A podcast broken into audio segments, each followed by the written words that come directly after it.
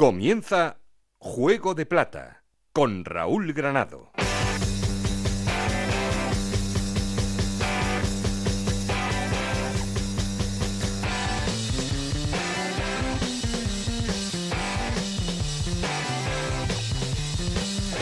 Hola, ¿qué tal? Bienvenidos a Juego de Plata, el podcast de Onda Cero en el que os contamos todo lo que pasa en Segunda División.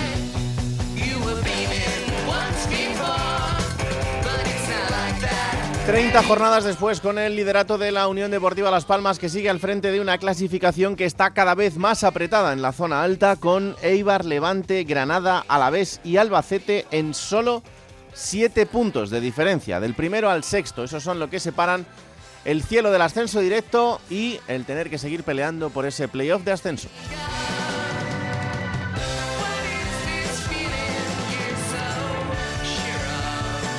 Una semana en la que también, y atención, empieza a abrirse hueco en la zona baja de la clasificación y esto puede marcar mucho el devenir de las próximas jornadas para cuatro equipos que están cada día en una situación más complicada. Lugo, Ibiza, Málaga y Ponferradina son los cuatro equipos que perderían ahora mismo la categoría y se ha abierto una brecha de seis puntos entre la Ponferradina y el Oviedo que empiezan a marcar distancia.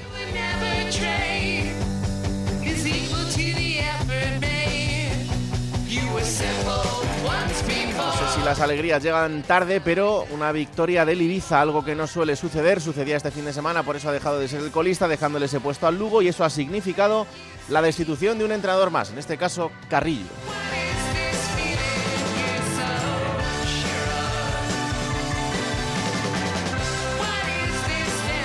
Todo esto y mucho más por analizar, como siempre, por delante. Y para eso ya sabéis que queremos seguir en contacto con vosotros. Tenemos un perfil de Twitter que es arroba juego de plata, un correo electrónico juego de plata gmail.com.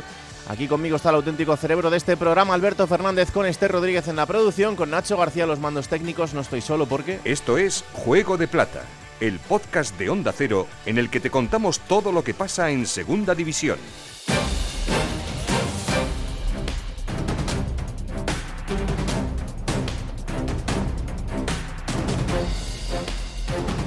El Eibar gana al Tenerife, se coloca tan solo un punto de la Unión Deportiva Las Palmas, tres victorias para seguir soñando Íñigo Taberna.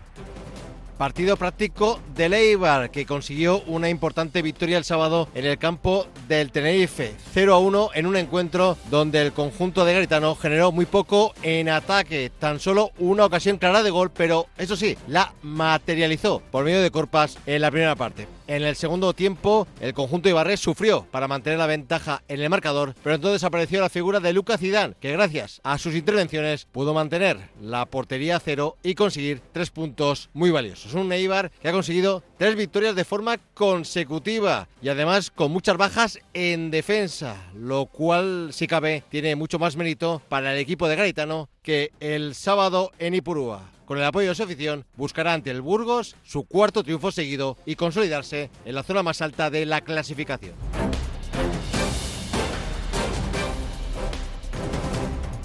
Y el Eibar es segundo porque el Levante se ha pegado el trastazo de la jornada perdiendo 3-0 frente al Huesca y con una derrota inesperada para cómo venía el conjunto levantinista Jordi González. Pues la primera gran derrota de Javi Calleja con su Levante Unión Deportiva. Había cosechado 20 partidos consecutivos sin eh, conocer eh, la derrota y fue ante los Huesca y además con bastantes aficionados que se han sumado a viajar con el conjunto Granota durante esta temporada debido a que piensan y están convencidos y confiados en el ascenso de su equipo. Primera gran derrota y dudas. Bueno, lo bien cierto es que el Levante está eh, en una, por supuesto, buena posición, pero bien es cierto que, el equipo no cierra los partidos. La primera llegada del Huesca supuso el gol del conjunto ostense y el Levante sigue sin tener esa faceta goleadora que le, que le permita tener, eh, por supuesto, mayores visos de conseguir eh, victorias. Además, eh, tiene bastantes bajas. Eh, en este caso, la última fue la de, la de Vicente Iborra y espera Javi Calleja recuperar futbolistas en las próximas semanas.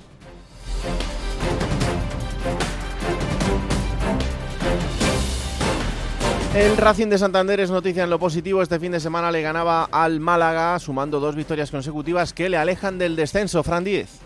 No se utiliza la palabra euforia en el entorno del racinguismo, pero casi. La victoria en la Rosaleda, aunque fuese sin buen juego y 0 a 1, es casi media permanencia, así lo ven los cántabros, conscientes de que queda mucho camino por recorrer. No hay más que mirar la clasificación, el Racing ha pasado de quinto por la cola al puesto decimocuarto, con los mismos puntos que el Sporting y el Andorra. Eh, sumar dos victorias seguidas en esta categoría, importantísimo. Eh, portería cero, que hacía tiempo que no teníamos portería cero, importantísimo y luego pues el, el, que sea contra un rival directo, ¿no? el, ganar, el alejar a un, a un, equipo como el Málaga a 11 puntos, pues eh, creo que, que, tiene mucho mérito, pero el mérito es de, de, los jugadores. Un dato que evidencia lo que ha supuesto la llegada de José Alberto al banquillo racinguista es que en 10 partidos el equipo ya ha sumado 18 puntos, los mismos que se hicieron con Guillermo Fernández Romo en 20 encuentros.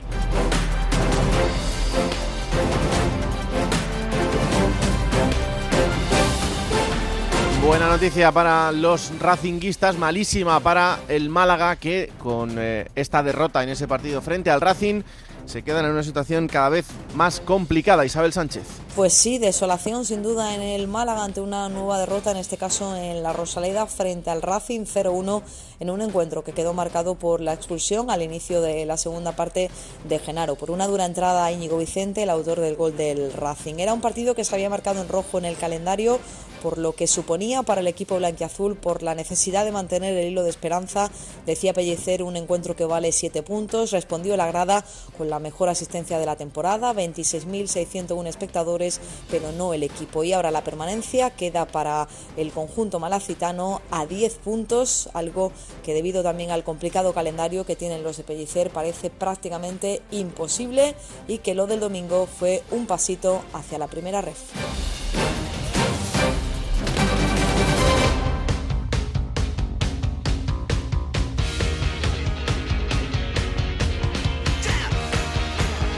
Bueno, como siempre empezamos poniendo en orden, en orden resultados y clasificación. Hola Esther Rodríguez, ¿qué tal? Muy buenas. Hola Raúl. Vamos con esos resultados, jornada número 30. Andorra 0, Las Palmas 0, Burgos 1, Granada 3, Huesca 3, Levante 0, Tenerife 0, Eibar 1, Mirandés 1, Oviedo 0, Leganés 0, Ibiza 1, Albacete 2, Sporting de Gijón 1, Málaga 0, Racing de Santander 1, Lugo 0, Zaragoza 0, Ponferradina 0, Cartagena 3 y Villarreal B 1, Alavés 0.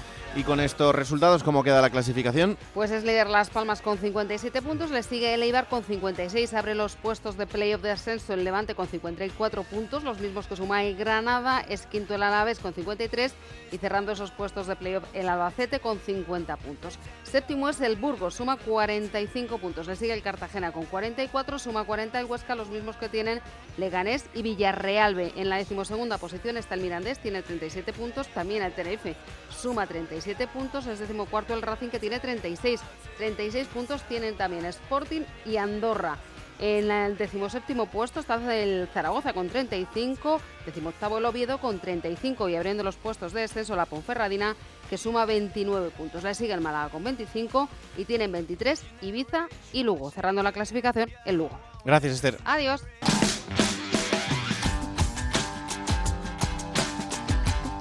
Juego de Plata. El programa que puedes escuchar a cualquier hora del día.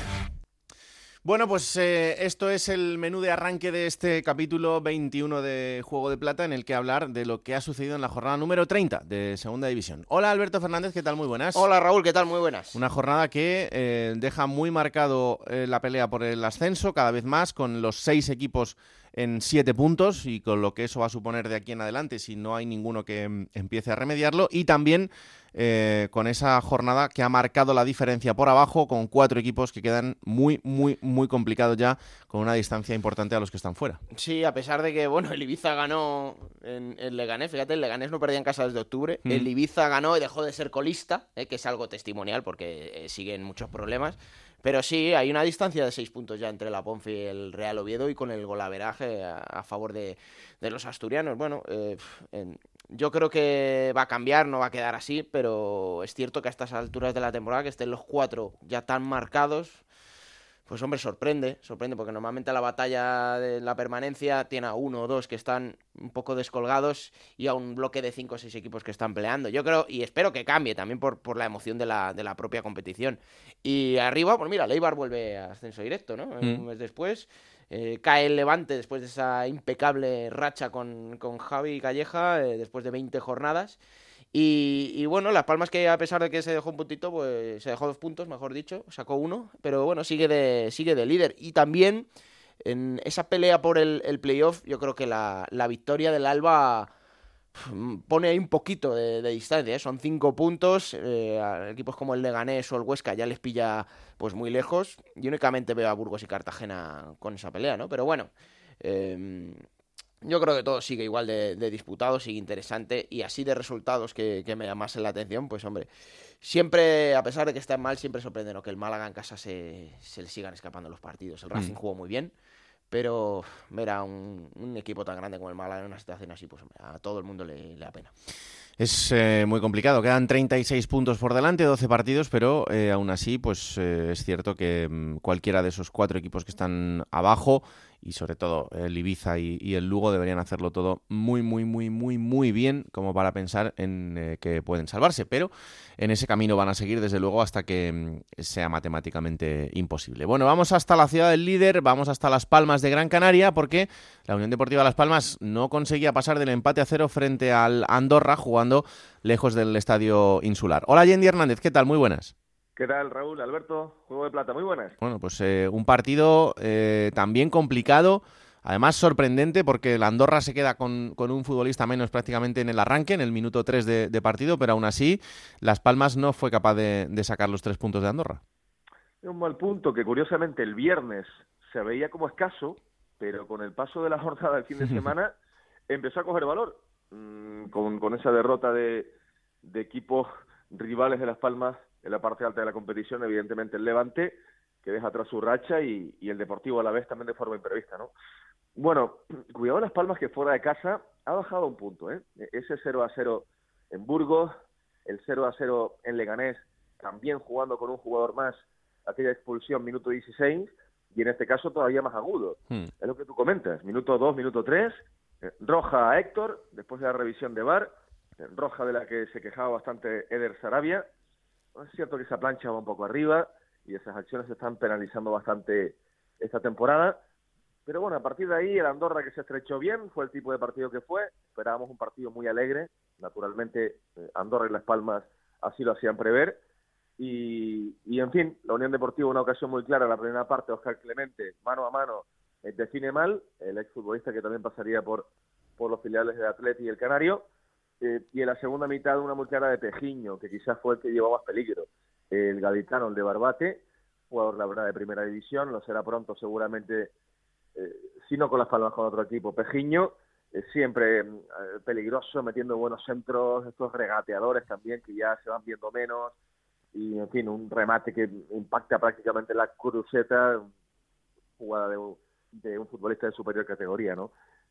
comentaba Pimienta, el entrenador en sala de prensa, que es cierto que la Unión Deportiva debió exigir más en defensa a la Andorra y a partir de ahí, bueno, pues Las Palmas que sigue también con una racha muy interesante en defensa, es la mejor racha de toda su historia, otro partido más sin encajar, Álvaro Valles anda especialmente bien, el portero de Las Palmas que además reflexionaba hace poco que en lo personal está viviendo un buen momento y eso también lo refleja en el campo, esa confianza, esas sensaciones de portero y por ahí ha llegado un, gran crecimiento de Las Palmas. ¿no? En cuanto a detalles de alineación, me quedo con dos. Primero, la, suplencia de Loren Morón, a quien Pimienta había intentado integrar muy rápido en el once inicial del equipo, que en este caso acabó saliendo pronto por, por esa lesión de, de Marc Cardona en la primera parte, y la titularidad de Marvin Park. Ojo al futbolista eh, cedido por el Real Madrid, de estos carrileros largos, eh, también modernos, ha tenido problemas de, lesiones, pero ha sido un desatascador de partidos para Las Palmas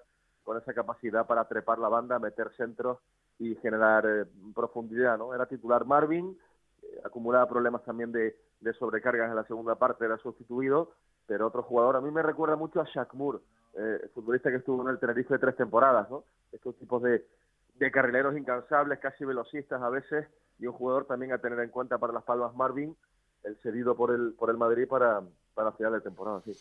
Bueno, pues este es el resumen de cómo está el líder. Lo siguiente para la Unión Deportiva de Las Palmas será recibir al Málaga antes de tener el derby canario dentro de dos semanas eh, con el Tenerife en tierras tinerfeñas. Em, te pregunto antes de, despedirte muy rápido eh, cómo está el, Tenerife, porque es verdad que mm, bueno, pues tenía otra pinta, aunque no estaba siendo muy regular, pero ahora estas dos derrotas le han dejado ahí marcado en, mitad de tabla. Mira, has comentado Raúl algo. La segunda vuelta tenía otro color, ¿verdad? Para el Tenerife. Sí. En el arranque parecía más sólido, estaba encajando menos goles, eh, más de, imagen y semejanza de Ramis de la campaña anterior, pero dos derrotas, hay que decirlo, inmerecidas, ¿eh? las dos.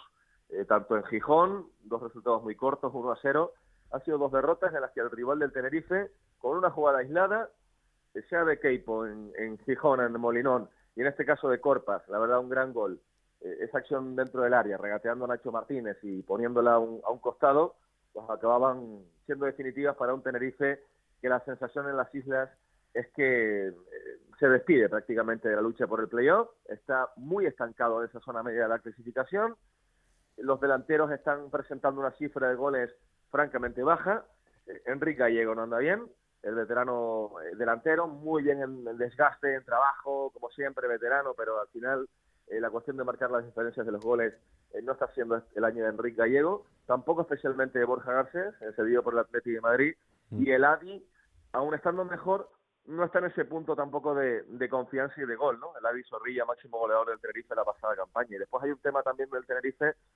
eh, que es la cuestión arbitral. Lamenta mucho el equipo canario, sobre todo partidos fuera de casa, con un gol mal anulado en Santander, aquel gol famoso de la polémica de la Cámara, bueno, supuestamente que inservible en ese momento con el gol anulado de los Cármenes, como decimos, a, a Eladi Zorrilla, eh, fuera de casa también en, el Molinón, alguna acción posible penalti sobre Aitor Buñuel. Bueno, entre unas cosas y las otras, Raúl no está haciendo la temporada del Tenerife, se ha pasado fin de semana el equipo, la verdad es que dio la talla, el equipo de Rames contra el Eibar, incluso mereció bastante más, se concedió muy poco atrás, el Eibar eh, acabó bastante hundido en su campo y defendiendo, achicando balones, y en cualquier caso parece una temporada de transición en la que, cuidado, ya pueden ir apuntando, todo hace indicar que estamos asistiendo también a los últimos meses de Ramis eh, en el banquillo del Tenerife. ¿eh? Después de dos temporadas y media, un entrenador que también ha sido muy querido, que el año pasado llevó al Tenerife a la final de ascenso, pues bueno, da toda la, no solo sensación, sino también por informaciones que, en fin, puede estar asistiendo a sus últimos eh, meses como, como técnico del Tenerife. ¿no? Bueno, dice que va a tener que, rehacerse para final de temporada, porque independientemente de como estaban comentando, los de abajo están sumando muy poco, pero al final siempre puede cambiar. ¿eh? El Tenerife lleva ahí naufragando en aguas intermedias, ahora tiene un partido contra el Real Oviedo en rivales directos en esos puestos por encima de, los de permanencia y, no se puede confiar, ¿no? Más allá de que la temporada se pueda hacer un tanto larga, viene un mes complicado para, para el equipo de Ramis, Derby Canario, como has dicho, tal y como está la Unión Deportiva Las Palmas, y cierra el mes en Mendizorrosa contra la vez. Por lo tanto, van a ser semanas importantes también para el Tenerife, sí. Pues sí, la verdad es que sí. Y vamos a ver si es capaz de volver a reengancharse a la zona en la que se juega algo, por lo menos para que tenga ese aliciente el final de temporada también en, en tierras tinerfeñas. Gracias, Yendi. Un abrazo. Un abrazo. Vamos hasta Granada, porque cuidado al conjunto nazarí, son ya siete partidos sin perder. Este fin de semana le han ganado 1-3 al Burgos y ahora mismo son cuartos en la clasificación a solo tres puntos de la Unión Deportiva Las Palmas. Hola Pedro Lara, ¿qué tal? Muy buenas. Hola, muy buenas Raúl, ¿qué tal? Pues eh, para hablar de una racha de este Granada que, que pinta bastante bien. Pues fíjate tú, de los últimos siete partidos ha ganado seis y empatado uno. Es decir, yo soy el balance no puede ser más impecable, ¿no? Para el equipo de Paco López, que es verdad que no hizo un buen partido en Burgos, pero bueno, el fútbol es así, ¿no? Eh, ayer me decía un amigo, no, Pedro, esta es la suerte de los campeones, ¿no? Ojalá que al final sea ese, ese lo de campeones, ¿no? Eh, aguanta hasta final de temporada.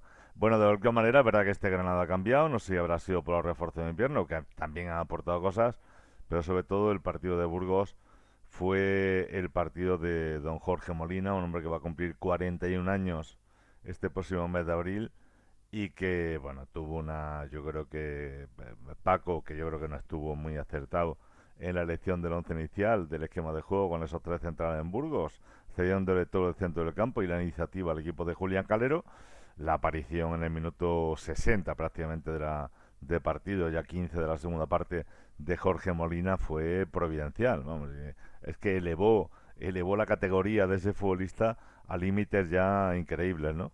Eh, anotó los dos goles de su equipo y dio en bandeja el eh, uno de, vamos, eh, el tanto de Uzuni, ¿no? no se le puede pedir más a Jorge, que cambió por completo la faz del partido y le dio los tres puntos a un Granada que ahora ya puede aspirar absolutamente a todo, no ya a subir solo, sino incluso a quedar primero. Hay que recordar que los Cármenes, por los Cármenes tienen que pasar Las Palmas y Eibar, con lo cual se puede decir en este momento que el equipo depende de sí mismo para subir directo a, a primera división. Sí, sí, desde luego. Y además que mm, eh, por las sensaciones que está mostrando en estos partidos, pues es, un candidato a, todo. Y además te digo una cosa, eh, un equipo que, que viene eh, desde abajo, que ha tardado en arrancar, pero que poco a poco mm, va llegando hasta este punto, llegar arriba en el último tramo de la temporada siempre te da ese plus. Sí, ciertamente. Lo que pasa que, Raúl, todavía el equipo, el Granada, tiene cuatro partidos clave. Es decir, si es capaz de solventarlo de manera positiva, pues bueno, pensaremos en un Granada, efectivamente es muy serio candidato a subir directo a Primera División. Y de lo contrario, pues bueno, hablaremos de un Granada seguramente que participará en playoff, ¿no? Son dos partidos que tiene, eh, bueno, ahora tiene la salida, es decir, juega contra la Ponferradina, cualquier partido se puede complicar, lógicamente. Hmm. El Granada todavía no ha perdido ni un solo encuentro a los Cármenes, llega la Ponferradina este próximo final. Muy tarde, además, ¿no? Eh, domingo 9 de la noche. Eh, aquí en Granada les gusta colocar eh, los partidos ahora y a ese día, es algo habitual, ¿no? Hmm. Pero bueno, luego salida Albacete, que va a ser un partido de la máxima en la competición. Bueno, Albacete en casa está, está, bueno, en casa y fuera, está muy fuerte este año. Tiene que recibir a los que son en este momento dos primeros, Las Palmas y Eibar, también en Granada, y un partido que llega en la jornada 36, si me lo recuerdo, contra el Alavés en Mendizorroza. Son los cuatro partidos clave que están marcados en el calendario, el resto tienen su dificultad, lógicamente, pues son equipos de, esta competición, pero esos cuatro partidos, en esos cuatro partidos, si el equipo sigue dando la talla, hablaremos de un Granada que incluso puede ser campeón de la categoría. Si no son, si no es capaz de resolverlo, pues estaremos hablando de otra cosa pues eh, ahí va a tener sus opciones este, este Granada y vamos a estar muy pendientes de lo que pase este fin de semana para empezar en ese Granada Ponferradina para comprobar si son ocho los partidos que el Granada acumula sin, sin perder. Gracias Pedro, un abrazo. Un abrazo. Chao, chao. Vamos hasta Albacete. Allí también están de enhorabuena porque este fin de semana han vuelto a ganar 2-1 al Sporting de Gijón y consiguen afianzar la sexta posición, al menos meter una distancia de cinco puntos a su inmediato perseguidor que es el Burgos. Compañero José Manuel Martínez, ¿qué tal? Muy buenas. Hola, ¿qué tal? Muy buenas, compañeros. Qué importante la victoria de este fin de semana. Sí, un importante triunfo que además se convirtió en la quinta victoria consecutiva como local del conjunto albaceteño en un partido en el que le tocó remontar ante un gran Sporting de Gijón con ese gol de Yuca, pero los tantos de Duba y de Michael Mesa que volvieron a dar, como digo, una nueva victoria al equipo manchego en el Carlos Belmonte. Además, bueno, pues eh, a nivel goleador la verdad es que el equipo está funcionando muy bien y un dato que os voy a dejar es que cinco jugadores, en este caso Duba y Higinio, que son los máximos goleadores con ocho tantos, Fuster con siete, luego va Michael Mesa con seis y Álvaro Rodríguez, el lateral goleador que bueno acumula cuatro goles en esta temporada, han marcado ellos cinco solitos más que o igual que 16 equipos de la categoría, con lo cual ya dice bastante del conjunto de Rubén Alves.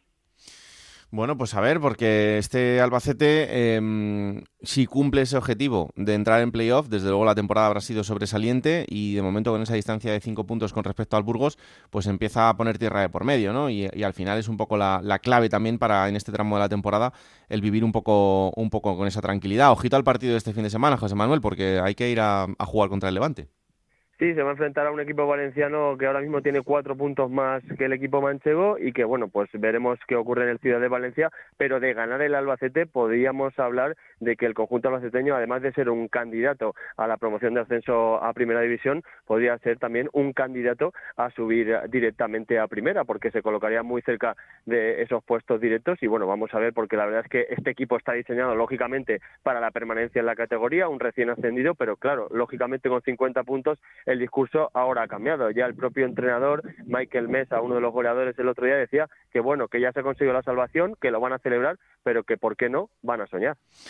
Pues sí, y el calendario le va a marcar muchísimo porque hay que empezar con este partido que os decimos, Levante Albacete de este fin de semana, luego tiene que recibir al Granada tendrá que ir a Zaragoza y después tendrá que recibir al líder, al líder actual, a la Unión Deportiva Las Palmas. O sea que desde luego que el calendario con el Albacete eh, tiene curvas importantes a partir de ahora y, en este tramo del, año, pero ahora mismo con esa salvación ya, no matemáticamente, pero sí virtualmente conseguida, pues a soñar con todo lo que venga. Gracias José Manuel, un abrazo.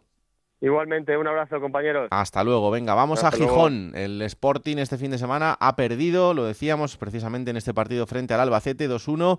Y el Sporting que se ha quedado decimoquinto ahora mismo, eh, con una distancia, yo creo que como para empezar a pensar en no sufrir por el, por el descenso, pero no sé si para mucho más. Hola Juan Gancedo, ¿qué tal? Muy buenas. Hola, ¿qué tal? Muy buenas, ¿cómo estamos? Bueno, pues mira, aquí intentando decidir si el Sporting eh, va a pelear por no sufrir, si está tranquilo y no va a sufrir, y si se va a quedar en tierra de nadie. Pues estamos un poco como el año pasado, donde lo habíamos dejado el año pasado, Raúl, a estas alturas. Dependerá de los demás, porque desde luego como tenga que depender de él, lo que te puedo asegurar es que no va a pelear por cosas importantes y ojalá fuera que va a estar tranquilo y van a ir pasando las jornadas aburridamente. Pero, pero claro, todo depende de, de los de abajo. Bueno, después de lo que pasó el otro día en el Toralín, evidentemente se lleva mejor la situación. Pero nadie puede descartar que tanto Ponferradina como Málaga reaccionen. Bueno, lo veo más complicado en el Ibiza y en el Lugo. Hmm. Eh, yo al Málaga no lo acabo de enterrar, sinceramente. Creo que va a tener por lo menos un par de coletazos que pueden asustar. Y, y el Sporting lo veo, lo veo mal, la verdad. El otro día lo vi un pelín mejor que en los últimos partidos pero vamos, una mejoría es que si no mejoras lo anterior es ya el acabose. No, no, no, no, entiendo las declaraciones del entrenador, no entiendo que la gente, bastante gente, se lo se lo admita, es decir que eso, eso me sorprende, discurso, eso me sorprende porque la, la, pizarra mágica se, lo están comprando, ¿eh? Sí, bueno, no sé si es más una sensación que una realidad, pero pero quiero ser bastante cauto porque la verdad es que cualquier cosa que digas puede ser utilizada en tu contra y hemos sido muy críticos con él, yo creo que desde el principio. Eh, siempre con la incógnita de ver si finalmente nos teníamos que callar. Eh, pero ya el nombramiento chirriaba muchísimo, ya lo habíamos comentado. Mira que hay entrenadores en el mundo y mira que hay entrenadores en España y mira que hay entrenadores en México, si quieres, relativamente contrastados. Darle la alternativa a un chico sin ningún tipo de experiencia y con una propuesta futbolística muy arriesgada para un equipo que no tiene esos miembros y que además viene de pasarlo francamente mal, a mí me preocupó mucho. Y ya entonces, bueno, fuimos de los primeros en decir que no era muy normal esa apuesta. El tiempo no sé si nos ha dado la razón o no. Desde luego, por arriba sí nos la ha dado, porque él llegó a 8 del playoff diciendo que había que esperar por el playoff y está a 14, que se dice pronto. Claro, por abajo dice, bueno, pero estás más lejos del descenso. Sí, pero más que por méritos tuyos, por deméritos de los demás. Entonces, sí hay una pequeña corriente de opinión a favor del entrenador, pero yo creo que son los típicos que les vale todo, que, que, que, de verdad yo no, no, no, no, no sé qué Sporting conocieron. Eh, no es cuestión de pensar en el gran Sporting de la época de ahora, no, es cuestión de, de decir, oye, es una ciudad relativamente grande, con una masa social relativamente grande, con una cierta trayectoria y hay que tener un mínimo de ambición. No te digo estar en segunda arriba del todo, pero por lo menos estar en una zona tranquila, tener opciones de, de meterte, de meterte, nadie pide subir, de meterte, de pelearlo. Eh, eh, pero también es verdad que también te digo que hay otra corriente de sportingismo que está ya harta porque es que son discursos absolutamente vacíos, huecos, eh, que no que no no engancha. A mí no me engancha Ramírez no no le creo. Más allá de lo que hace el equipo no le creo su discurso de verdad no se lo creo Raúl. Y tampoco es que tenga el Sporting por delante un calendario muy benévolo eh no pero bueno en ese sentido yo creo que están todos igual. Y tal como está la categoría bueno también sumó con el Levante aquí en casa. Sí eh, le ganó a Leibar en el Molinón en el mejor partido de la temporada con Abelardo. Aquel partido comparado con los que estoy viendo ahora, aquello era Champions League. eh, bueno, a mí el calendario no me preocupa demasiado. Me preocupa que los de abajo reaccionen. Mira, el, la Ponce juega contra el Granada esta semana. Allí lo tiene muy complicado. Y bueno, pues tú juegas contra el Mirandés. Si ganas y ellos no ganan, ya te vas a ir a nueve o diez puntos. No, no estamos muy preocupados por el descenso, la verdad. No estamos, yo estoy más preocupado por lo que pueda venir en el futuro porque creo que este hombre no encaja aquí sinceramente, y no es cuestión de, decir no te vale nadie, ya estamos igual, dale tiempo. No, es que yo le daría tiempo a cualquier entrenador con un mínimo de currículum acreditado, con un mínimo de, de empatía, de, no sé, con un discurso que tú pudieras sentirte. Lo decía ayer a unos compañeros, digo yo, es que tenemos el listón tan alto con Preciado. Yo, yo es que conociendo a Preciado es imposible que ningún entrenador se le pueda acercar. Digo a modo no de entrenador, de no, de carisma y de todo. De carisma, de liderazgo, de, de, de, de hacerte creer en una idea, claro. de ir todos a una. Y claro, cuando viene gente que te quiere decir que el Sporting se tiene que parecer a Independiente del Valle, que con todos mis respetos era un equipo que nadie conocía su existencia, salvo, salvo los muy... muy cafeteros. Claro.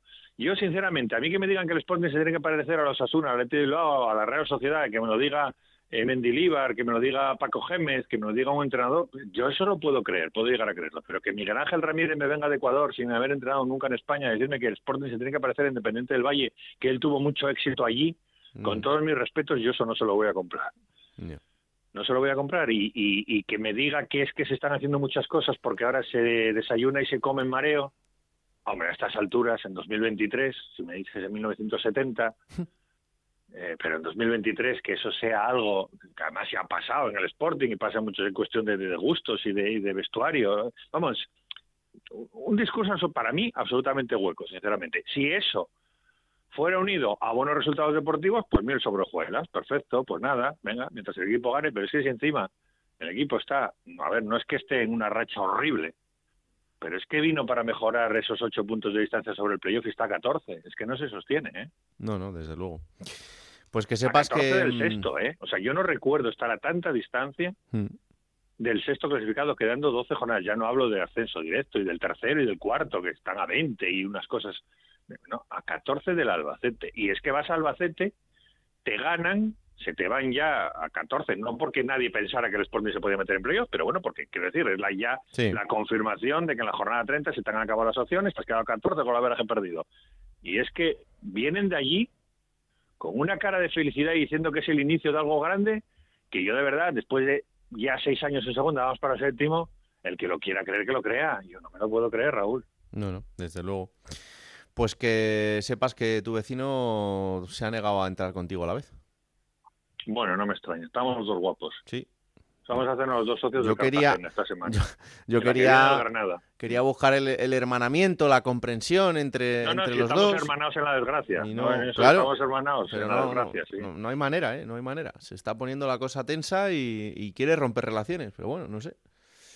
Fíjate lo que, lo que lo ilusionados que estábamos con México madre mía. Bueno, a ver, que yo no digo nada, ¿eh? Yo desde el primer momento he dicho que Orlega acaba de llegar, que, que, este año se lo perdono todo. Yo a mí me chirría mucho la apuesta, eh, ya que te has jugado los cuartos y has hecho una inversión importante, que tu alternativa a Belardo, al que tenían sentenciado y tenía muchas ganas de echar, y no digo nada, porque a lo mejor lo merecía por resultados deportivos, pero que tu alternativa sea un desconocido. Pero es que es desconocido hasta para ellos mismos. Porque si me viene un mexicano de cierto prestigio en su país, me vale. Bueno, lo veremos pero desconocido para ellos mismos. No, no, no, no entiendo, de verdad. Es una de las decisiones más incomprensibles de los últimos años. Acuérdate, acuérdate de una cosa, siempre puede ir a peor. Ya. sí, bueno, claro. Eso es así. Si luego va mejor, pues lo celebramos, pero, pero siempre puede ir a peor. Gracias, Anda, un abrazo. Un abrazo, chao y de Gijón a Oviedo, porque el Oviedo también eh, perdía este fin de semana, lo hacía 1-0 frente al Mirandés y como hablábamos ahora, pues eh, está eh, un poco peor que el Sporting, porque el Sporting es decimoquinto, el Oviedo decimoctavo, es el primer equipo que está fuera del descenso, tiene 35 puntos, está a 6 de la Ponferradina. ¿Distancia suficiente? Puede ser, pero hay que empezar a hacer las cosas mejor. Hola Chisco García, ¿qué tal? Muy buenas. Hola, ¿qué tal? se acaba de ir de aquí Juan Gancedo muy apenado, ¿eh? Hombre, y nosotros entramos con la misma pena o más, porque como bien decías, estamos un poco peor, un punto peor que el Sporting y sobre todo porque somos ahora la pieza codiciada, es decir, todos quieren dar casa al Oviedo, es el primero que está fuera del descenso y la verdad es que las señales que está transmitiendo el equipo, pues para qué nos vamos a engañar, no son las mejores, porque en las siete últimas jornadas solo ha ganado un partido y fue en la Rosaleda, al Málaga 0-1 y el resto, pues bueno, un par de empates por ahí sueltos, o sea, son 5 de 21 y con ese promedio está claro que, vas a pasar apuros, porque de momento los de abajo lo hacen muy mal, pero en algún momento reaccionará alguno. Hmm. Em, se ha ido él también con pena porque, porque dice que, no sabe por qué le has puesto el veto este, que, él quería hermanamiento ahora contigo y, que no que no encuentra el, consuelo que esperaba en el vecino. Pero bueno, yo le he dicho que, es que hay que dejarte tiempo y eso. Estoy en unas circunstancias eh, mentales que no me, no me dan para O sea, tengo que estas cosas hay que dosificarse mucho tener en cuenta que eso es una droga muy dura hay que tener mucho cuidado con esas cosas un tratamiento equivocado una dosis equivocada y las consecuencias son absolutamente imprevisibles déjale no él está encantado con su mar ahí que nada, está feliz, está encantado con todo. Escucha, se pasó no sé cuántos años queriendo cambiar la propiedad, los propietarios del club y en ocho meses se los cargó, ya, ya, no, ya no le vale nada. Es verdad, es verdad. No, bueno, ha dicho que él confía todavía, pero que el año ah. que viene, que este año ya no... Hombre, bueno, es que sí, espero que nadie piense. Es que, mira, no hace mucho, un día me, lo pasé yo en la radio haciendo números y tal, y decía, bueno, nada, va a haber ahí seis equipos en tierra de nadie, pues se van a quedar dos solo en tierra de nadie, que me parece que van a ser el Busca y el Leganés, y el resto vamos a andar todos mirando para abajo, y me da esta pena de la Ponferradina, porque todos le deseamos mal a la Ponce. Es una cosa de locos. Todos vamos contra la Ponce. Sí, sí, la verdad es que sí. Eh, bueno, pero más allá del, del momento, eh, no sé si el verte a esa distancia de seis puntos, el ver que hay un margen y que sobre todo los cuatro equipos de abajo, pues igual eh, el margen de reacción ya es poco, hace que la gente no esté muy nerviosa. Bueno, no, no, aquí hay, hay nervios, eh, es decir, y, más que nervios hay responsabilidad, se es consciente de la situación y porque el calendario además es el que es, es decir, es que el Oviedo, eh, después de ganar al Alavés en casa, que fue la última, la última victoria en el mes de enero, el 13 hmm. de enero me parece que fue, eh, luego afrontaba dos partidos seguidos en casa que, que, oye, que apuntaban a poder meter al equipo en la zona alta porque porque sí, porque era el Villarreal B, porque era el Burgos, porque era ahí en ese momento se veía casi como una como un posible rival directo, porque se había empatado en Huesca, pero claro, se perdió contra el Villarreal B, se perdió contra el Burgos, no se ganó al Albacete tampoco en casa y lo que era un Fortín el Tartiere se ha convertido pues bueno, pues en ese campo propicio para los rivales sumar. Y ahí yo creo que ahí es donde entran los nervios. Y no nos engañemos y yo creo que lo hablamos cuando venían muy bien dadas. Eh, los proyectos de Álvaro Cervera se sustentan fundamentalmente en los resultados. Cuando no hay resultados, el fútbol, bueno, pues habitualmente el estilo no, no, no, no le va a respaldar mucho. Ah, no, pues ya hay voces que dicen que si es muy defensivo, que si el equipo no juega nada, que no atacamos, que somos el equipo menos goleador de la categoría, que eso es verdad, eso no es que lo diga la gente, eso es un dato objetivo, que el Oviedo no ha metido en ningún partido más de un gol. Es decir, cuando marca, lo máximo que marca en un partido es un gol, y que lógicamente eso, pues, ¿qué te pasa? Pues que vas a un partido como el de Miranda, encajas en, al final del primer tiempo y la sensación, es decir, las cabezas de los aficionados, pero lo que es peor, la de los futbolistas también parece que se van a eso, a que es imposible ya ganar, porque como mucho aspiras a empatar. Entonces, bueno, son muchos condicionantes y la verdad es que, hombre, no digo yo que esté muy cuestionado Álvaro Cervera, pero mm. cuidado que, que lo que pase el viernes contra el Tenerife a, cuestionarle eh, seriamente. Y es verdad que la propiedad del club ha estado por aquí estas últimas semanas. Es verdad que el Oviedo tiene una virtud muy peculiar, que es que es capaz de, separarse del foco lo importante. Ha llegado el máximo accionista, es Jesús Martínez, el propietario Pachuca. Bueno, pues el salón del fútbol, el salón de la fama, la ciudad deportiva, el y se olvidan de que el equipo ah, tiene que ser fácil. Es decir, es verdad que han ratificado, vamos, ratificado entre comillas, ¿eh? han hablado bien del trabajo de Cervera, que hay confianza en él y demás. ha, habido una reunión también con el presidente. Bueno, esperemos que, las cosas se calmen y sobre todo yo creo que hay que pedirle a la plantilla que dé un paso ¿vale? Porque lleva mucho tiempo escudados detrás del entrenador de los cambios accionariales, de un montón de cosas, y al final los futbolistas tienen que asumir también su cuota y ser los primeros en asumir que no están haciendo las cosas como deberían o como se espera de ellos. Pues sí, y la primera ocasión la van a tener este fin de semana, además en casa, jugando frente al Tenerife, que como os comentábamos antes, tampoco es que pase por su mejor momento el equipo de, Ramis. Así que atentos estaremos a lo que suceda en, Oviedo también este, este fin de semana para ver si el Oviedo intenta despegarse de esa zona baja o al menos alejarse de la zona más próxima al descenso, que ya es el primer paso para estar un poquito más arriba. Gracias, Chisco, un abrazo. Un abrazo, cuidaros. Y por último, vamos a Lugo porque allí el empate, el empate de este fin de semana, empate a cero frente al Zaragoza y la victoria del Ibiza, que hace que el Lugo se haya colocado como colista, ha terminado con la destitución de un nuevo entrenador. Compañero Rubén Fernández Dorado, ¿qué tal? Muy buenas. ¿Qué tal, Raúl? Muy buenas. Pues otra destitución más al frente del equipo y vamos a ver, ¿no?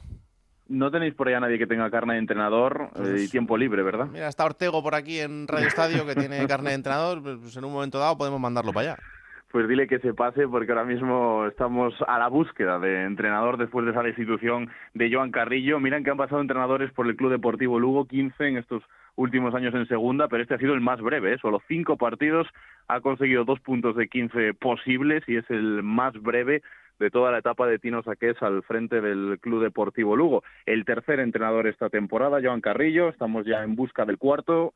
Eh, ya vivimos esta situación hace varias temporadas con eh, una, una campaña que empezó Juan Fran García, que por, por cierto suena Sí. como posible relevo, como posible regreso al Club Deportivo Lugo. Le siguió Medinafti, se destituyó a Medinafti, llegó Luis César, se destituyó a Luis César después de una racha horrible y llegó Rubén Alves, el único entrenador en los últimos años que ha dado algo de estabilidad a un equipo que ahora colista mira ya de reojo a la primera federación.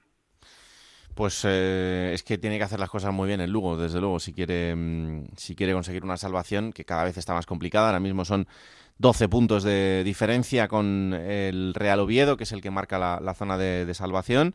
Y sobre todo, además, más allá de que deportivamente sea difícil, es que institucionalmente, pues eh, ya lo hemos venido contando y, y así lo ha hecho Rubén en las últimas semanas, eh, la cosa está bastante tensa también y, no, no es el caldo de cultivo como para poder pensar en que el equipo pueda conseguir algo más. Y para, empezar encima, el nuevo entrenador, sea quien sea, que os lo contaremos en, en los próximos días, pues eh, tiene un Alavés Lugo por delante. O sea, es que la verdad es que...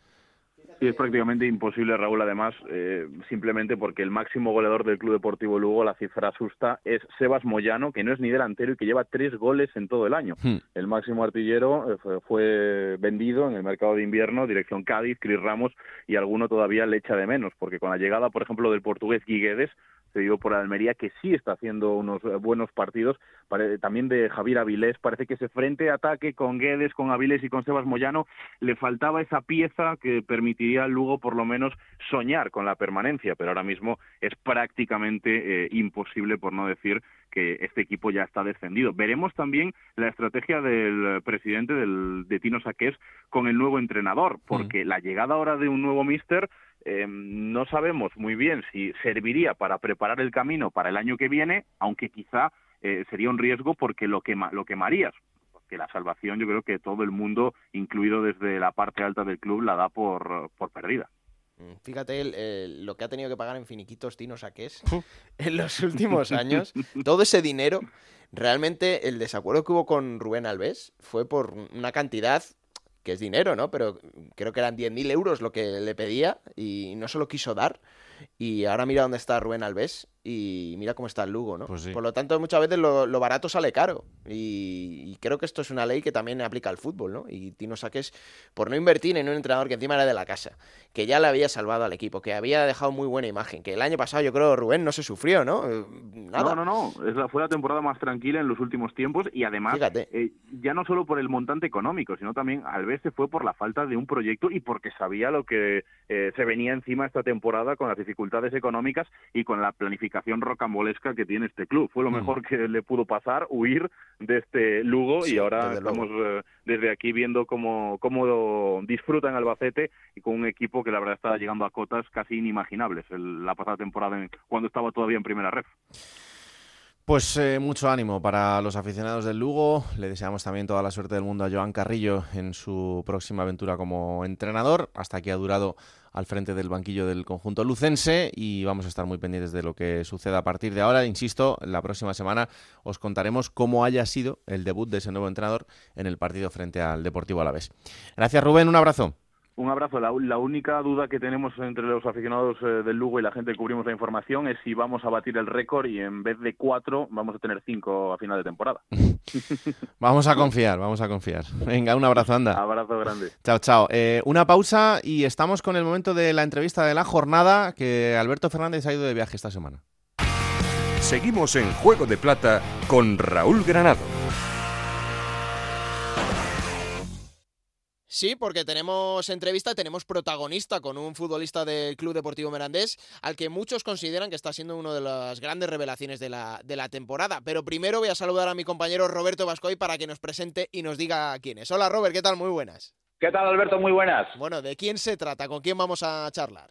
Bueno, pues yo creo que estamos hablando de uno de los mejores delanteros de la categoría, así lo atestiguan esos 12 goles que lleva, el último además un golazo, haciendo un recorte tremendo dentro del área en el último partido de este fin de semana frente al Oviedo, que además significaron tres puntos muy importantes para, para el Mirandés, un jugador eh, cedido por el Betis y que como muchos jugadores que llegan al Mirandés eh, cedidos, la verdad es que se está reivindicando, está haciendo una gran temporada, insisto, se está demostrando que es uno de los mejores delanteros de esta división de plata. Bueno, pues no es otro que Raúl García de Aro, al que saludamos ya aquí eh, en sintonía de Onda Cero. Hola Raúl, ¿qué tal? Muy buenas.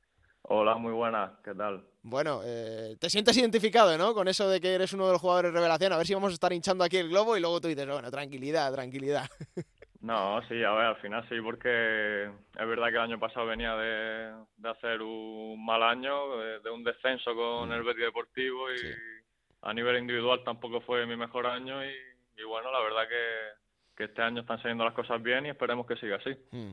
Bueno, ¿y cómo, cómo, cómo, estáis? Eh, después de una victoria todo sabe mejor y la semana se lleva un poquito mejor, pero eh, se trabajan, imagino, las cosas para intentar crecer. En el Mirandés es un equipo, además un club que, que tiende mucho a eso. ¿Cómo estáis en este punto de la temporada? A ver, nosotros estamos bien, sabemos de dónde venimos, creo que estuvimos, no sé si hasta la jornada 11 o 12 últimos y ya te digo, sabemos de dónde venimos, lo que cuesta ganar cada punto y, bueno, es verdad que ahora estamos en una buena dinámica, que, los resultados no, están saliendo sobre todo en casa, pero bueno, es verdad que, hay que dar un paso más y, esta semana, por ejemplo, ir a Gijón y sacar los tres puntos, que es una cosa que no está faltando esta temporada. Mm, sí, quizá ¿no? el debe, ¿no? Fuera de Andúba, que es verdad que Andúba es un fortín y se ha dicho mucho, que es uno de los campos que a los que tienes que sudar para, para sacar de allí los tres puntos. ¿Aprieta tanto la gente como muchos tenemos esa percepción desde fuera? Sí, sí, a ver, yo creo que un poco de todo, entre la gente, el frío, eh, yo creo que es todo, sí, la verdad que Andúba para nosotros está siendo muy importante, el apoyo de la afición, no sé si llevamos de los últimos 10 partidos, 9. Eh, hemos, no hemos perdido solo uno. El la Alavés, sí. Sí. Y, bueno, la verdad que es una cosa para nosotros que, es muy importante y más cuando fuera de casa no estamos pudiendo sacar los, resultados. Mm, claro. Oye, lo has dicho tú, lo del frío, ¿cómo, cómo lo lleva uno del sur esto? Hombre, pues cambia, cambia bastante. Aquí hace bastante frío. Bueno, pero también eso sirve en defensa, ¿no? Lo has dicho tú, vienen los rivales y, uno que ya se acostumbra, al que no lo tenga muy hecho en el día a día, eso sirve, ¿no? Y además a ti también te, servirá para, para, hacerte más, más futbolista. Sí, sí, a ver, al final Miranda es, es, un, club humilde, una ciudad pequeña que la gente te quiere y, bueno, yo creo que es el, mejor sitio para, para venir a crecer, venir cedido y, y bueno, de momento las cosas están saliendo bien. Hmm. Eh, es verdad que se tiene un poco el concepto ese, ¿no? Del, del Club Deportivo Mirandés, lo decía Robert también, eh, que es un caladero de, de, promesas, ¿no? Y de futbolistas que a lo mejor, como es tu caso, vienen del filial de un equipo grande de primera división y que ahí tienen su oportunidad. Lo vimos el año pasado con, con Riquelme, con Camello, lo hemos visto infinidad de veces también con, con futbolistas que, que, venían de la Real Sociedad, del Athletic Club de Bilbao. Eh, es un sitio que, que, te lo hace todo más fácil, ¿no? Para, para crecer y para dar un paso más en tu carrera como futbolista. Sí, a ver, al final es que es un sitio que, que te hace estar centrado en el fútbol, eh, la gente te, te quiere mucho, eh, porque es una ciudad pequeña y, y bueno, el club es, muy humilde, somos todos prácticamente en la misma situación de que venimos cedidos o algunos han firmado un año. Entonces, lo que, eso lo que te hace es que, que todos vayamos a una, sabemos lo que queremos todo y, bueno, eso ayuda, la verdad. Mm. Oye, ¿qué, ¿qué, está funcionando? Porque esto se trata de un engranaje, pero ¿qué está funcionando para que, eh, como hemos dicho, lleves 12 goles, estés haciendo una temporada magnífica, te encuentres bien, te encuentres en tu sitio, todo salga rodado? ¿Qué es lo que está haciendo para que tú te encuentres en esta situación esta temporada? Bueno, pues no, no sabré decirte. Mm. Eh, no sé, yo creo que es que me, encuentro feliz, eh, el equipo no sabe las cosas, sobre todo desde que cambiamos la, la formación, a, el Mister cambió la formación a cinco defensas. Eh, no sé, yo creo que un poco todo. Individualmente me encuentro bien, me encuentro feliz, a gusto y luego el equipo pues me acompaña. Mm. Eh, llegan mucho, imagino te llegarán en los cantos de sirena, ¿no? Irás campanillas de, oye, este chico, la progresión que tiene. Eh, ¿Eso te distrae un poco o cuesta centrarse? No, a ver, la verdad yo, yo soy una persona que no me gusta mucho leer las redes sociales porque yo creo que muchas veces te, eso te desconcentra de tu trabajo. Hmm. Y bueno, la verdad que me intento mantener un poco al margen de, de todo lo que pasa afuera.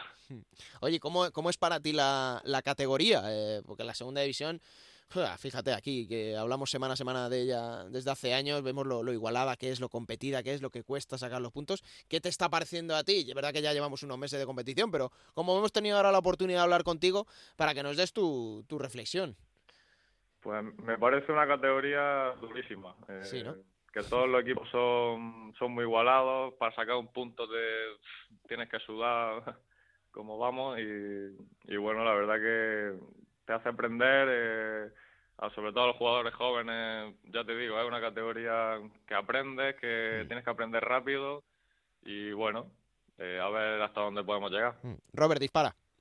Sí, Raúl, eh, muy buenas. Tuvisteis un inicio de temporada muy malo, lo decías anteriormente. De hecho, sacasteis dos puntos en las seis primeras jornadas. En las trece primeras solo ganasteis un encuentro. Muchos os daban ya como eh, descendidos prácticamente.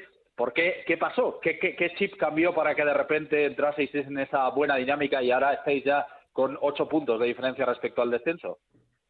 Bueno, pues yo creo que al principio eh, que que atacábamos mucho, que, íbamos en la presión hombre a hombre y, bueno, es verdad que metíamos goles, pero defensivamente nos, nos hacían bastante daño y, bueno, yo creo que llegó un momento que el míster decidió cambiar la, la formación y puso cinco defensas y yo creo que fue, fue un gran acierto. Es más, desde ese partido creo que empezó la, la buena dinámica y, bueno, yo creo que ahora nos hemos centrado más en en defender mejor y con la calidad que tenemos arriba de, los jugadores que tenemos, pues eh, acertar en las ocasiones que tengamos y sobre todo hacernos fuertes defensivamente. Eh, Raúl, una, una cosita, incidía antes Alberto ¿no? en los nombres que han salido del Mirandés las últimas temporadas, todos ellos destino a Primera División. El caso de Camello, de Riquelme, de Vivian, el jugador del Athletic, eh, Malsa, Guridi, Merkelance, etcétera, etcétera. ¿Te ves en Primera la temporada que viene? Bueno, todavía, todavía queda mucho, mucha liga. Eh, yo lo que quiero es estar centrado aquí, eh, conseguir el objetivo aquí con el Mirandés, que, es no, eh, salvarnos. Y bueno, yo sé que todo lo que haga bueno este año, pues el año que viene me va a venir bien a mí y, ojalá que sea así y esté el primer año que viene. Mm, oye, mirarás de, con el rabillo del ojo al Betis, ¿no? ¿Cómo le va la temporada? Sí, sí, yo me veo todos los partidos. ¿Y sufres? Sí, sí, a ver, al final es mi club, eh, tengo contrato allí y, a ver, llevo ya, este es mi quinto año allí y hmm. soy un bético más. Hmm. Oye, te quería preguntar, lo decía Robert antes y, tú también, el Mister, ¿qué tal con, con Echeve? ¿Qué, ¿Cómo es? ¿Qué es lo que tú destacarías de, sus mejores valores como entrenador? Pues sobre todo que, es muy cercano y, muy claro. Y hmm. yo creo que eso se debe también a que ha sido futbolista y, y eso se nota y bueno, yo creo que en el día a día es una persona muy, muy llevadera, los entrenamientos son bastante llevaderos y, y bueno, yo lo calificaría como que es una persona muy cercana y que, y que siempre está atento. Mm. Oye, Raúl, tenéis eh, ahora la visita al Molinón contra el Sporting. Va a ser un partido duro, porque el Sporting se está jugando también mucho, pero es un poco lo que hablábamos antes, ¿no? La gozada de, estar en esta categoría e ir a estadios como el Molinón, que son una auténtica pasada con la afición que tiene también. Sí, sí, a ver, el Molinón seguramente que sea de los mejores estadios de, segunda división y, bueno, como ya he dicho, yo creo que tenemos que dar un paso adelante y, ganar ya fuera de casa, que solo lo hemos hecho una vez este año. Mm. Y bueno, qué mejor sitio que el Molinón para, para hacerlo. Mm. Pues Robert, te dejo que remates. Bueno, pues eh, la última, llevas 12 goles, Raúl. ¿Te marcas una cifra? ¿Con qué número de goles estarías satisfecho? No, no, yo no soy de marcarme cifras. ya lo dije al principio de temporada que, que, bueno, lo que llegara, pues bueno sería y sobre todo estoy contento porque los goles que estoy haciendo están sirviendo para, para que sumemos puntos. Mm. Pues Raúl, desde luego que está sirviendo, ojalá sirvan mucho más, que marquen mucho más y que sobre todo haya, haya salud deportiva, que sin eso tenemos poco, que vaya todo muy bien y ojalá a final de temporada podamos hablar otra vez con, bueno, con la cifra que sea, ¿eh? los goles que hayas marcado, que haya mucha suerte y que vaya muy bien y gracias por atendernos, Raúl. Nada, muchas gracias a vosotros. Un abrazo grande. Un abrazo. Bueno, Robert, el, el, Mirandés, que es verdad que lo decía el propio Raúl, tiene ese debe, ¿no? En, en Andúba tiene un filón, pero fuera de casa es donde le está costando esta temporada. Sí, porque fíjate que si hubiera rascado un poquito más de fuera de Andúba, pues tendría prácticamente la permanencia eh, cerrada. Es verdad que está con ocho puntos, que tiene bastante margen y que parece complicado que se, que se vaya a meter en la zona de abajo, pero ojito, eh, que si hubiera sumado ahí cuatro o cinco puntitos más, pues estarían muy, muy tranquilos. Pero bueno, yo creo que un poco la filosofía y lo que estábamos hablando con Raúl, ¿no? Es la, la importancia que tiene este equipo, que si está asentando año tras año en la categoría y que está sacando muchos futbolistas. Me decía el otro día después del partido contra la Oviedo 1 eh, un, compañero que están muy contentos la Real, el Athletic, todos estos equipos porque van a seguir teniendo casi casi hay un segundo filial en segunda división para que esos jugadores que no tienen minutos en, primera puedan reivindicarse y puedan hacerse jugadores de verdad. Sí, sí, y que lo digas, desde luego que sí. Pues lo iremos contando. Muchas gracias, Robert. Un abrazo grande. Un abrazo, Alberto. plata o plomo. Soy el fuego que arde tu piel, soy el agua que mata tu sed. Eder Sarabia no, no sale esta semana aquí, ¿no? Bueno, nunca, nunca digas nunca. Ya, ya, ya, por eso. Pero bueno, vamos a empezar por la plata. Venga. Ya hablamos de él precisamente de, antes, de Rubén Alves, entrenador del Albacete, que lo tiene como lo tiene. La gente en Albacete está soñando. Mm.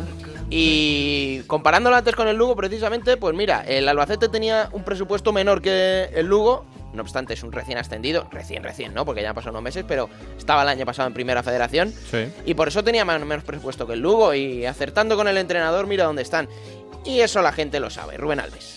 No yo, que yo soy un tipo optimista, ¿no? Pero creo que en general nadie, nadie podía imaginarse que, que nos íbamos a encontrar en la situación que nos encontramos ahora eh, que íbamos a sentir el calor de la gente, como vamos estamos generando ese sentimiento en que la gente creo que se siente identificada, orgullosa y del alba. Y del alba. Claro, sí. El alba está soñando. Y el plomo, Raúl, pues, hombre, no quiero yo que parezca que le tengo ojeriza. ¿En serio? ¿En serio? Vamos a ver. Primer partido de la jornada que habría eh, el Andorra, Unión Deportiva Las Palmas. Sí.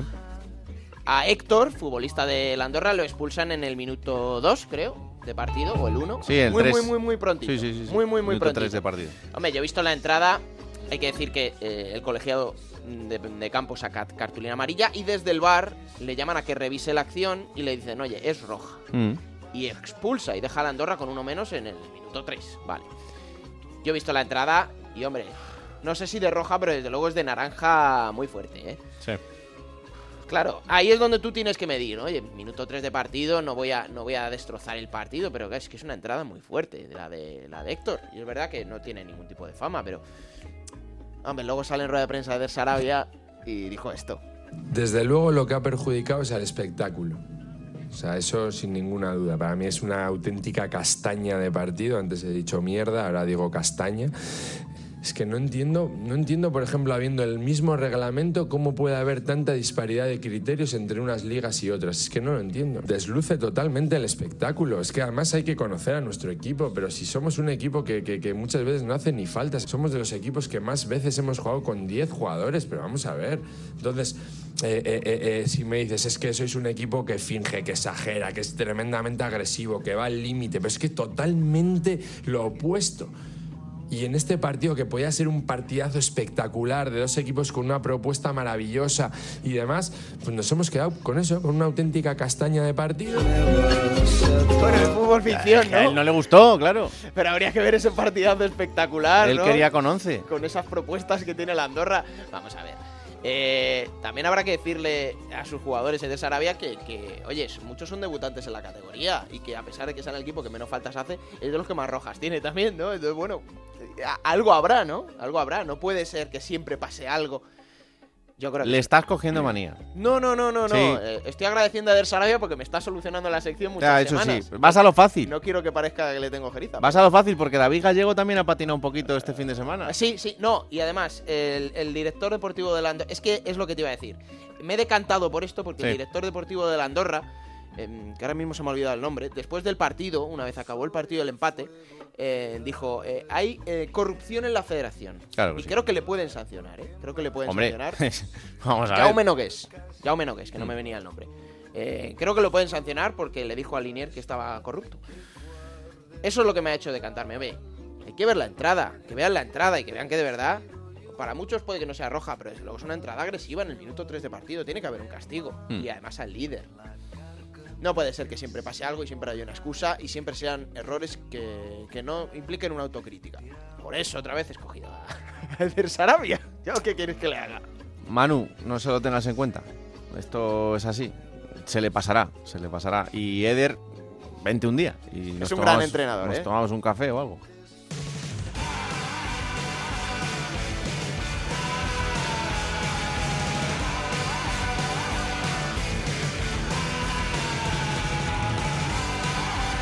Bueno, venga, vamos allá con la próxima jornada que será la número 31. Y que va a comenzar este próximo viernes, 10 de marzo, con el Real Oviedo Club Deportivo Tenerife a las 9 de la noche. Para el sábado 4 y cuarto, Eibar Burgos. Doble turno a las 6 y media con el Alavés Lugo y el Ibiza Villarreal B. Para las 9, 8 hora insular, Unión Deportiva Las Palmas Málaga. Domingo 2 de la tarde, Real Zaragoza Leganés. A las 4 y cuarto, el Sporting de Gijón Mirandés. Otra doble ración a las 6 y media con el Cartagena Andorra y el Levante Albacete. Va a cerrar esa jornada dominical a las 9 de la noche en el nuevo Los Cármenes, el Granada Ponferradina. Para el lunes 13 de marzo a las 9 de la noche en el Sardinero cerrará la jornada el Racing de Santander Sociedad Deportiva Huesca. Pues como siempre, esto sucederá, todo lo que pase en los partidos en Radio Estadio, los resúmenes en Radio Estadio Noche, aquí estaremos la próxima semana para analizar lo que haya sucedido en una nueva jornada de Segunda División en Juego de Plata, el podcast que podéis encontrar cada martes a partir de las 5 de la tarde en Onda Cero.es para que os lo descarguéis, lo compartáis y le digáis a todo el mundo que existe este bendito programa que hacemos con tanto cariño. Que la radio os acompañe. Chao.